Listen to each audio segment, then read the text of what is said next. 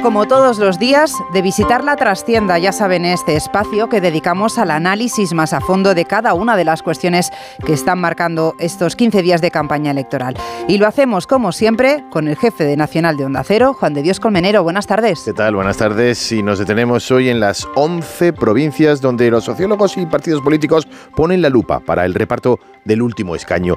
Las 11 provincias donde por un puñado de votos se juega el último diputado y todas ellas excepto una, aquellas que reparten cuatro, cuatro escaños, cuatro diputados, Albacete, Álava, Burgos, Cáceres, La Rioja, León, Lugo, Lleida, Orense y Salamanca. Y la única provincia que reparte tres, tres diputados, Huesca. ¿Por qué Sánchez, precisamente sin tenerlo previsto, abandonó ayer una cumbre europea para venir en avión rápidamente, presentarse en un mitin pequeño en Huesca y volverse rápidamente para Bruselas? Una circunscripción pequeña que reparte solo tres diputados.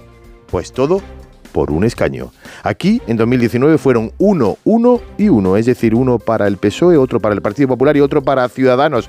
Este último escaño está en juego el próximo domingo. Aseguran que por 200 votos, para que se incline la baraja o por el Partido Popular o por el Partido Socialista. Algo parecido ocurre con el resto de provincias que reparten cuatro diputados y donde los restos pueden determinar quién gana. En todas tiene en principio la ventaja el Partido Popular, porque el cuarto escaño en 2019 lo obtuvo Vox en esas provincias. Es lógico pensar que esos votos, en caso de que Vox se quede fuera, vayan al Partido Popular. Pero la ley DONT favorece a la primera fuerza política sobre todo en provincias pequeñas, y en muchas de esas provincias dependerá de quién quede primero para llevarse ese último escaño. En Albacete, por ejemplo, ganó el PSOE, los restos del último escaño irían para el PSOE aunque luego el 28 de mayo fue el Partido Popular. O en Salamanca, lo contrario, en 2019, como en el 28 de mayo ganó el PP, en el caso del último escaño iría para el Partido Popular. Así ocurre también en Cáceres, en León, en Lugo,